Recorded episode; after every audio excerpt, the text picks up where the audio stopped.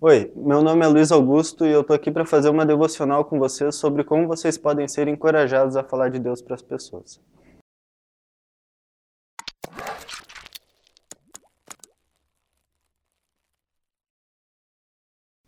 Quando eu ia falar de Deus para alguém, para um amigo, para um familiar, eu muitas vezes criava objeções na minha cabeça sobre como falar, o que falar, por que falar. Eu preciso responder todas as perguntas que eles vão me fazer. Eu preciso ter um raciocínio lógico perfeito ali para convencer eles e tudo mais. E muitas vezes isso criava em mim algumas ressalvas, algumas restrições para esse papel de falar de Deus para as pessoas. Eu queria trazer esse ponto para esse devocional.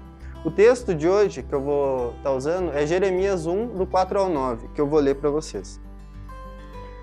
A palavra do Senhor veio a mim. Antes que eu te formasse no ventre te conheci, e antes que nascesses te consagrei e te designei como profeta às nações. Então eu disse: Ah, Senhor Deus, eu não sei falar, pois sou apenas um menino. Mas o Senhor me respondeu: Não diga sou apenas um menino, porque irás a todos a quem eu te enviar e falarás tudo quanto eu te ordenar. Não temas diante deles, pois estou contigo para te livrar, declara o Senhor. Então o Senhor me estendeu a mão, tocou minha boca e me disse: Ponho as minhas palavras na tua boca.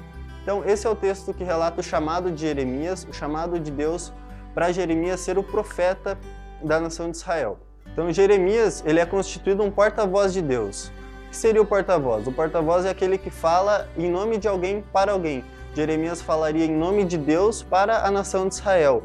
Ele receberia a mensagem de Deus, aquilo que deve ser dito de Deus, e repassaria essa mensagem para o povo. Então, o trabalho de Jeremias, praticamente, além de, claro, falar ao povo, era confiar em Deus. Confiar que Deus manteria a promessa de mostrar o que deve ser dito.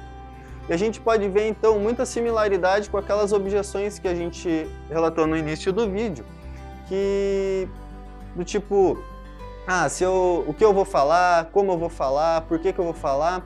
Quando a gente faz dessas objeções um empecilho para que a gente fale de Deus para as pessoas, nós nos tornamos senhores da mensagem, senhores daquilo que vamos falar.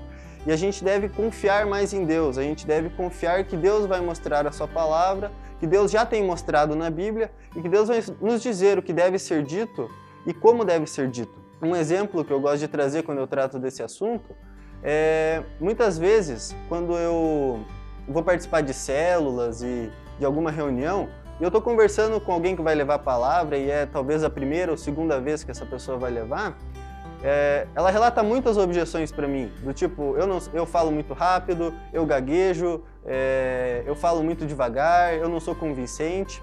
Mas depois do estudo da palavra, na hora ali do lanche, da, da confraternização, muitas pessoas vão para essa pessoa que levou a mensagem elogiar a mensagem, elogiar a palavra que foi levada. Então a gente pode ver aí que Deus nos mostra o que falar, Deus nos usa do jeito que Ele quer.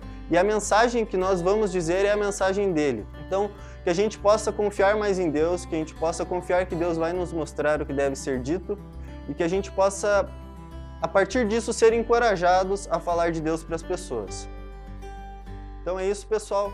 Se você gostou dessa devocional e quer ter mais momentos como esses, é, curta a nossa página no Facebook, compartilhe esse vídeo e se inscreve no canal. É isso, Deus abençoe.